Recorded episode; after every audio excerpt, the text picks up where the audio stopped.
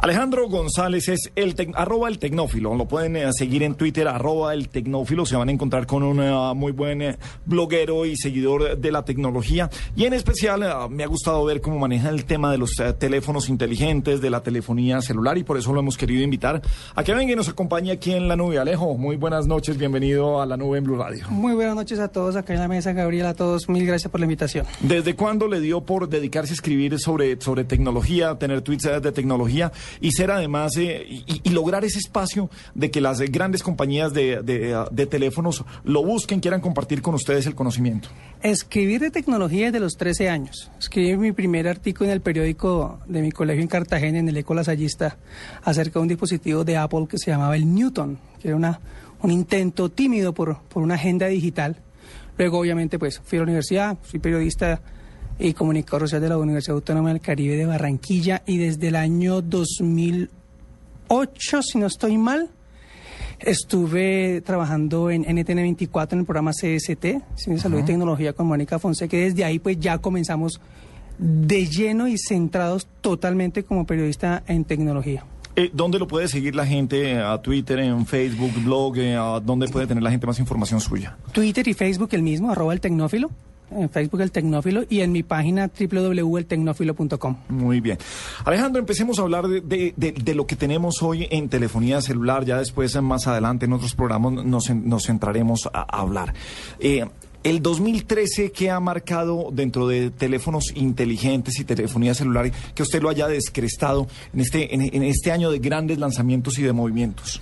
Me ha, me ha descrestado dos cosas básicamente. La primera, que definitivamente los fabricantes le están, le están apuntando a superficies más grandes, a pantallas más grandes. Eh, de hecho, esta semana se comenzó a filtrar información que Apple estaba comenzando a hacer ensayos con pantallas grandes de 6 pulgadas. Estamos hablando ya de esos híbridos que son tablets. Exactamente, esos, esos, es, eso es un punto en el que eh, eh, todos han, han llegado porque el usuario definitivamente quiere consumir más contenido en sus dispositivos móviles. Eh, un ejemplo claro es que eh, el iPhone en su nacimiento eran 3.5 pulgadas y se demoró en crecer y se demoró en crecer hasta el punto que hoy están ensayando con 6. Claro, pero porque Samsung les puso la pata y les empezó a sacar unos, eh, unos teléfonos ganadores, leyeron muy bien a la gente, leyeron muy bien qué era lo que quería la gente y en eso ganaron y por eso le alcanzaron o le tocaron, porque claro, Samsung suma todo lo de Android y dicen somos eh, más campeones y tienen más modelos, pero sí le pegaron la cachetada donde era. Sí. Pero usted cree, Alejandro, que ese camino que están recorriendo a sus superficies más grandes es el correcto? Y se lo pregunto porque como usuario, eh, a, mí, a mí ya me estorba un, teléfono de 6 o incluso 7 pulgadas, es algo que usted no lo concibe como algo tan portable, por lo menos no para hacer llamadas, que es para lo que son. Correcto, y esa ha sido la, de las grandes peleas hasta en términos de, de, impuestos.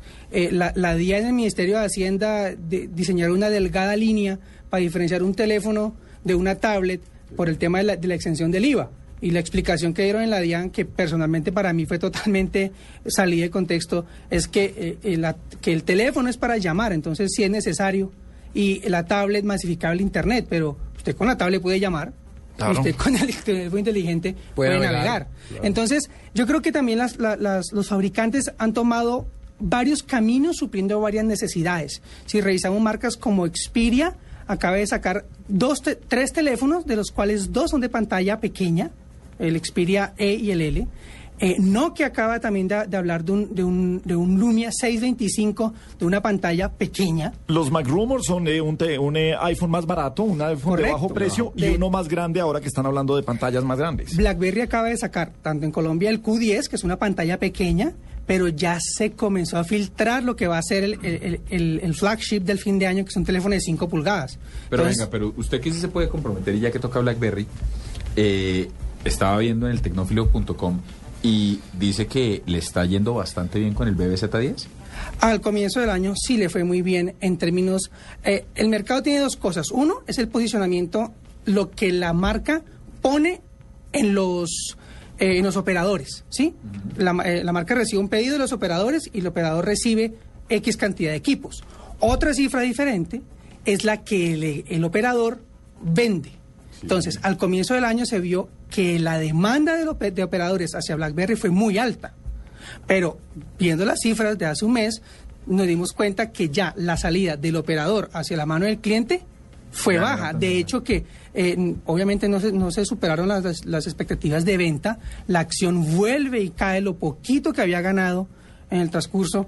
Entonces es, es- son dos cosas que hay que mirar. Sí recibieron buenos pedidos, pero definitivamente eh, eh, la familia Android en el planeta es demasiado grande y es una, es una gama extremadamente extensa en la que competir. ¿Y qué pasa con esos dispositivos que al final no terminan en manos de usuarios? ¿Qué hacen esos operadores con, con ese stock? Pues si tú te vas a la página de Best Buy en Estados Unidos, en Canadá, te das cuenta que el, que el Z10 está a 49.99, está a 50 dólares, cuando arrancó en 199. Entonces comienzan a armar, ya es más tema de mercadeo, a, a disminuir el precio para poder salir de, esos- de esas unidades. Ahora bien, las las- los fabricantes también le apuestan a esa participación de mercado más allá de vender unidades también. Entonces, es, es competir. Lo, lo difícil de- de la historia es que una cosa son los dispositivos, los aparatos, Sí. o que llamamos comúnmente los, los, los- los tiestos, pero la participación de los sistemas operativos es diferente. Mientras usted tiene a un Apple con un iPhone, que es un aparato, un sistema operativo, dominando muchísimos mercados, tiene un Android que tiene 30 fabricantes en el mundo haciendo, haciendo dispositivos desde 30 dólares, porque usted consigue en la China Claro. equipos de 30 dólares, hasta equipos de 700 dólares como el HTC Sí, no, One, no, por no, ejemplo. es como, como el iPhone que tiene Paniagua, que es de doble SIM, ve televisión, Tiene antena radio, tiene y, antena. y- y linterna. Y, y- y sí, está con F. Y- Sí. sí, sí, sí. Es, es un iPhone con ese. Estamos con Alejandro González, es arroba el tecnófilo, nos está acompañando.